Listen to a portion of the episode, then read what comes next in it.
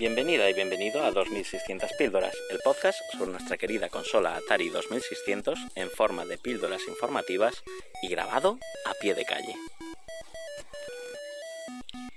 Más allá de los inicios de la consola Atari 2600 con estrategias empresariales más que rocambolescas, unos años después, a inicios de los 80, la magia de los juegos que antes eran exclusivos de los salones recreativos o las máquinas de los bares llegaba a los hogares y se asentaba entre un público infantil deseoso de jugar, al que poco le importaba que un juego de fútbol tuviera un cuadrado gordo como balón que una nave interestelar fuese poco más que un triángulo o que ver un caballero medieval fuera un ejercicio de una imaginación desbordante para adivinarlo entre aquellos píxeles, líneas y sonidos monótonos cuya cadencia acompañaba el parpadeo de los efectos digitales con colores estridentes anclados a esos juegos primitivos.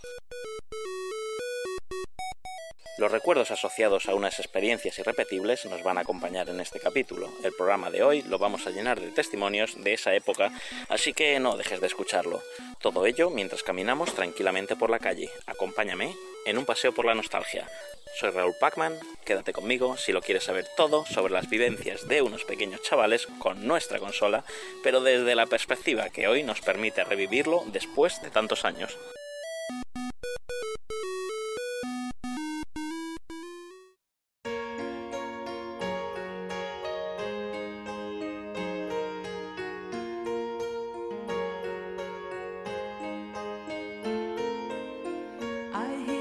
ticket.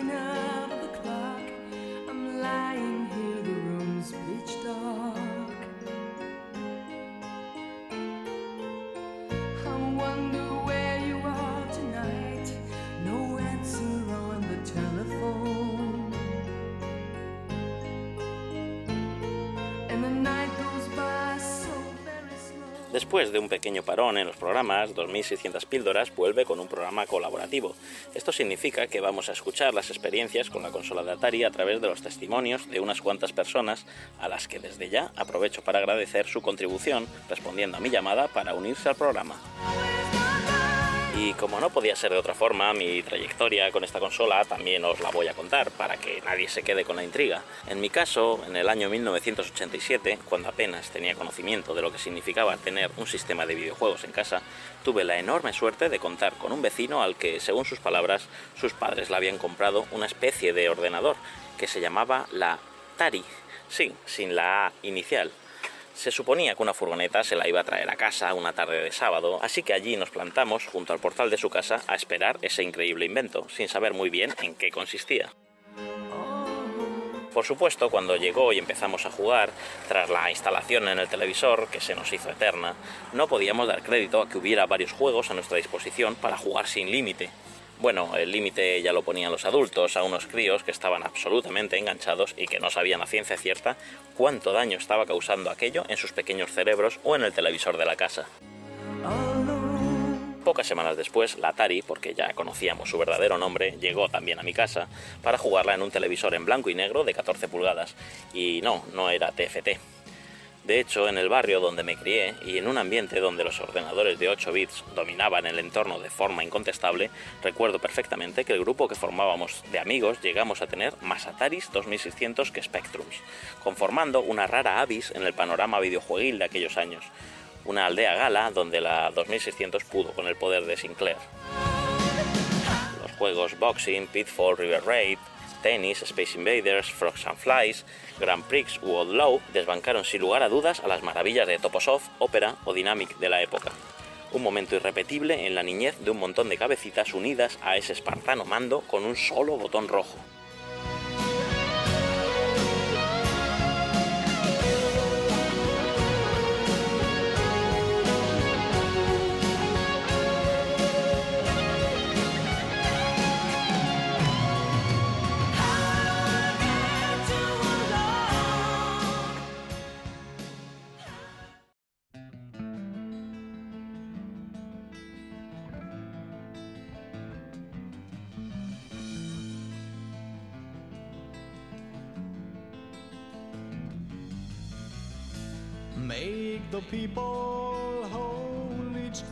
Pero ahora damos paso a las palabras de los colaboradores. Vamos a escuchar primero unas anécdotas con la Atari del amigo CSL o El mejor tiempo perdido, que nos pone al día desde el teleyogo al giro y sus dinamitas que se nos volvían en contra, pasando por supuesto por el ETE.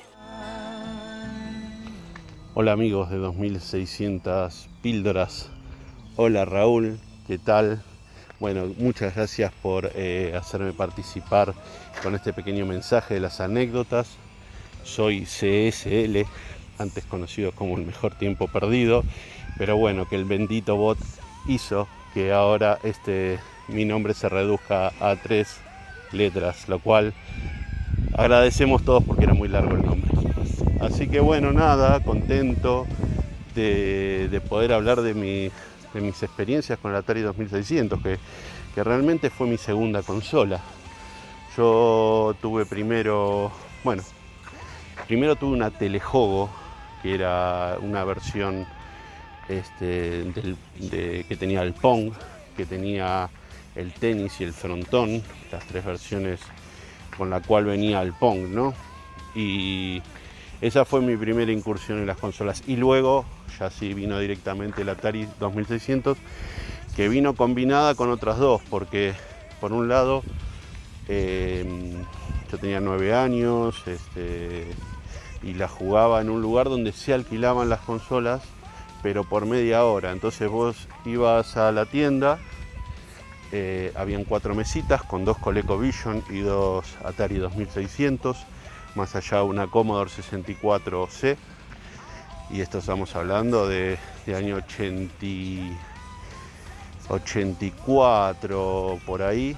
Este, y si bien estamos hablando de tres, de tres artilugios completamente distintos, la Atari 2600 era protagonista de absolutamente todo y la pasábamos en grande, jugando eh, habitualmente jugaba, tenía unos juegos de cabecera, uno es el Bobby vuelve a casa, que me gustaba mucho por la musiquita que tenía, era realmente este, insoportable y a su vez este, súper bonita cuando saltabas, por ejemplo, tenía un sonido muy particular.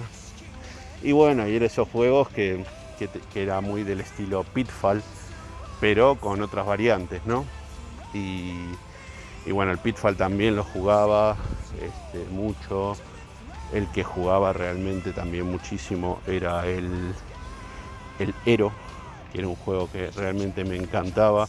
Lo que pasa que bueno, todos conocemos bien cómo era el mando del, del, del Atari 2600 y la manera de poner las famosas dinamitas para romper los muros e ir a buscar a los mineros era con la palanca hacia abajo, así que imaginarán las veces, me imagino que nos habrá pasado a todos, las veces que se habrán o nos habremos inmolado en el intento de romper este, un muro.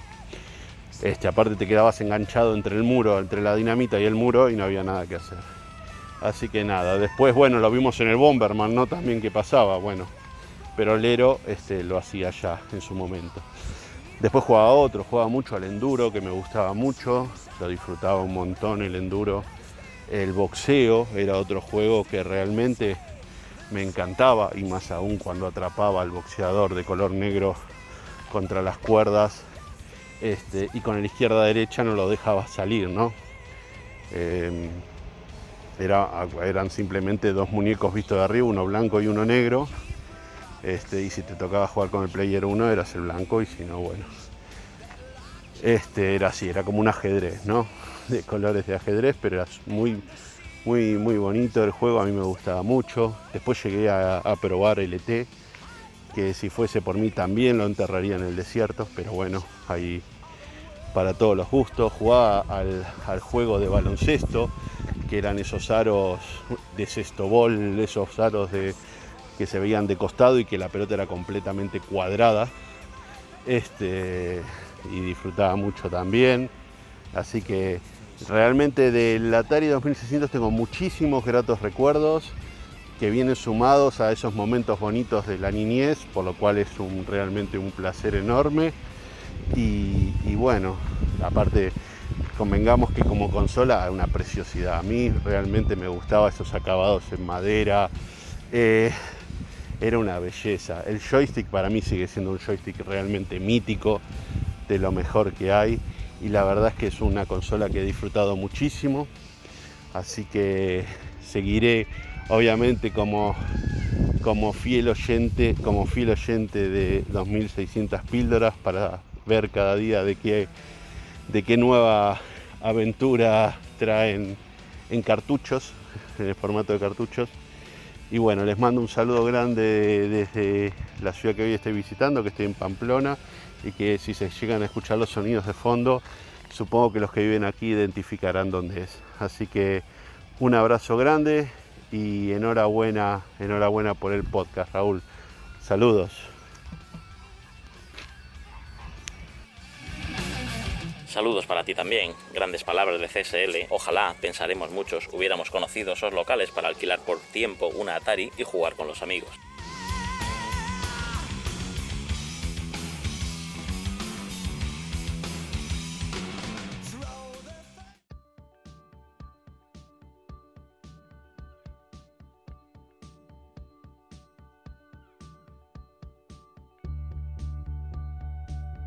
Vamos a pasar ahora a escuchar al amigo Laertes. No os perdáis sus anécdotas, entre otras cosas, sobre la utilidad relativa de coleccionar consolas. Hola, buenas, soy Laertes. Estoy aquí dando un paseo, que los que somos ya mayores, pues nos tenemos que cuidar un poco. Y de paso aprovecho para grabar un comentario sobre la Atari 2600, ¿no? que nos pidió Raúl para, para sus 2600 píldoras. Bueno, yo la verdad es que recuerdo que pues tú llegó a casa un Atari 2600, no sé qué año sería, el 79 o el 80, eh, cuando vivía todavía en casa de mi abuela con mis padres. Y recuerdo que lo conectábamos ahí en una tele en blanco y negro inmensa que tenía un transformador debajo. Tenías que encender primero el transformador luego la tele, primero se empezaba a oír el sonido y luego ya finalmente aparecía la imagen.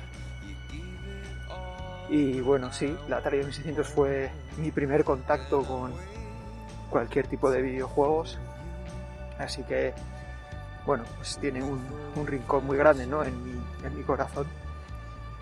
Y a día de hoy tengo, todavía conservo aquella aquella primera Atari 2600 y a lo largo de los años he ido comprando unas pocas más y tengo cinco en estos momentos eh, aquí en casa. Las tengo de adorno, nunca, porque nunca las pongo, ¿no? Si quiero jugar a una, Atari 2600, pues pongo el emulador y que es mucho más sencillo, ¿no? Y bueno, qué coño, joder, que no he jugado nunca yo a un Atari 2600 ni nada. Eh, pero bueno, sí conozco la historia del Atari, el famoso aquel crack de los videojuegos, ¿no? Que, que bueno, que se lo conocemos ahora, porque en su momento ninguno nos enteramos de aquella historia, por supuesto.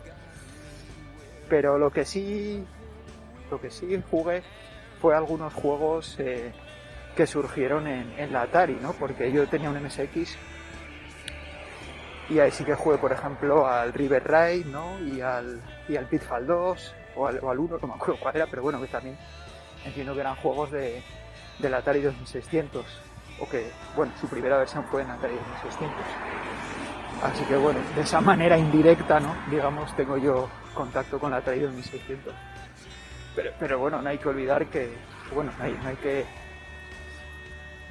no hay que dejar de reconocer ¿no? la importancia del Atari 2600, que fue pues, una de las primeras consolas, vamos a llamar modernas, ¿no? con, con juegos en cartucho y que se pudiera conectar a la tele. O sea, bueno, eh, que por supuesto, aunque yo no la tuve, eh, pues reconozco su importancia. Así que nada, Raúl, ahí tienes mi comentario. No he podido decir mucho, lamentablemente, pero bueno, espero que te, te sirva y nada, sigue con el programa que, está muy bien y además como ya, ya comentamos, a mí me sirvió de, de inspiración para lanzar el, nuestro podcast del Arcade de la Semana. Así que nada, venga, hasta la próxima. La verdad es que eh, posiblemente no mucha gente se hubiera planteado en este programa la relación entre un sistema como el MSX y la Atari 2600, lo cual se agradece. Aprovecho también para recomendaros el podcast de la ERTES sobre el concurso del arcade de la semana dentro del grupo de la Chus. Decir que no os defraudará es quedarse corto.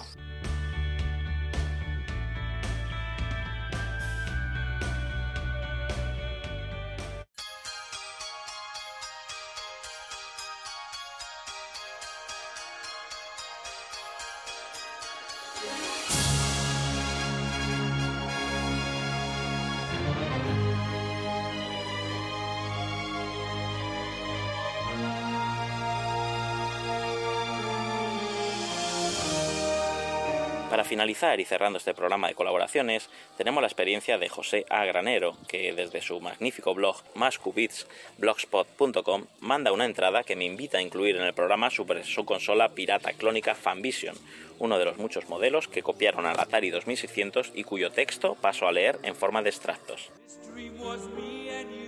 Iría yo a cuarto o quinto de EGB cuando un día mis padres me llevaron a las Islas Canarias. Así era como se conocía aquella zona de Valencia al lado de la avenida del puerto, donde abundaban las tiendas tipo bazar, donde se podían encontrar aparatos electrónicos de todo tipo a precios sospechosamente asequibles. Hay que tener en cuenta que hablamos de una época donde los ordenadores, los videojuegos y todo lo relacionado con la arcaica tecnología del momento eran artículos de lujo, por así decirlo, y no todo el mundo se lo podía permitir, por lo que mis padres pensarían que, total, para jugar no conviene gastarse demasiado dinero y si el chiquillo quiere videojuegos...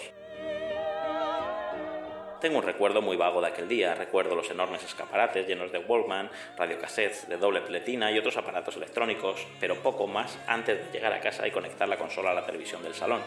La conexión se realizaba mediante la toma de antena, no había otra entrada en aquella rudimentaria televisión y había que sintonizar un canal con la frecuencia de la consola. Como la tele tenía 8 canales, se sintonizó en el último, el canal 8. Os podéis imaginar la tarde que pasé aquel día estrenando la que fue mi primera consola de sobremesa.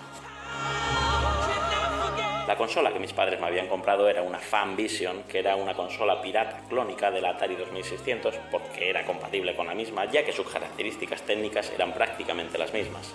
Disponía de un procesador MOS 6507 que corría a 1,19 MHz, la memoria RAM era de tan solo 128 bytes, una resolución de 160 x 190 píxeles, podía mostrar 128 colores en pantalla con la limitación de mostrar solo 4 por línea y la salida de audio era mono. La consola disponía de cuatro botones en la parte superior, uno para encender y apagar la consola, otro para seleccionar los tipos de juegos de los que disponía el cartucho o si tenía preinstalados, otro para seleccionar entre uno o dos jugadores y el botón de reset. En la parte posterior había dos entradas para conectar dos mandos y al lado de cada uno una palanca con los números 1 y 2 para seleccionar la dificultad del jugador además de la toma de corriente y la conexión RF al televisor. Eso era todo. La consola venía con dos mandos que eran unos joysticks, con dos botones en los laterales, aunque realmente era el mismo botón. Este sistema solo contaba con un botón, pero debido a que este mando estaba pensado para cogerlo con la palma de la mano y disparar con el pulgar, supongo que era un modo de no discriminar a los zurdos, cosa que agradezco ya que yo lo soy. La Fanvision que me compraron venía sin juegos preinstalados, a cambio mis padres me compraron un cartucho con 8 juegos. Este cartucho tenía en la parte frontal tres palancas, de modo que dependiendo de la combinación de palancas utilizada aparecía en pantalla un juego u otro. Más adelante me regalaron otro de estos cartuchos multijuegos con cinco palancas, de modo que 2 elevado a 5, 32 juegazos. Me pasé toda una tarde haciendo combinaciones y apuntándolas en un papel para identificar los juegos que traía aquel cartucho. Tan solo llegué a tener estos dos cartuchos piratas en mi primera consola, que también era pirata, menudo modo de comenzar mi andadura por los videojuegos. Como he dicho antes, esta fue mi primera consola de sobremesa, por lo que siempre tendrá un hueco importante en mi memoria y en mi corazón. Antes de que nadie oyera hablar de Nintendo, de Sega, ni siquiera conocía la existencia de los microordenadores de 8 bits, Fanvision fue mi génesis y la de muchos de mis amigos que venían a mi casa a jugar y a disfrutar en compañía, ya que la mayoría de los juegos de aquellos cartuchos eran para dos jugadores, por lo que los piques estaban asegurados. Recuerdo especialmente un juego de boxeo con vista superior o uno de tanques en el que había que destruir a nuestro rival, generalmente otro jugador, para ir anotando puntos y otro de vaqueros que era como un duelo en el que la bala rebotaba en la pantalla, como los que más me gustaron por entonces, aunque habían también, sobre todo en el cartucho de 32 juegos, juegos pensados para un jugador que también me gustaron bastante, como uno de naves de scroll lateral en el que la nave iba por una cueva, u otro de un muñeco que iba por un laberinto. Cada pantalla era una habitación e iban apareciendo robots a los que había que eliminar con disparos.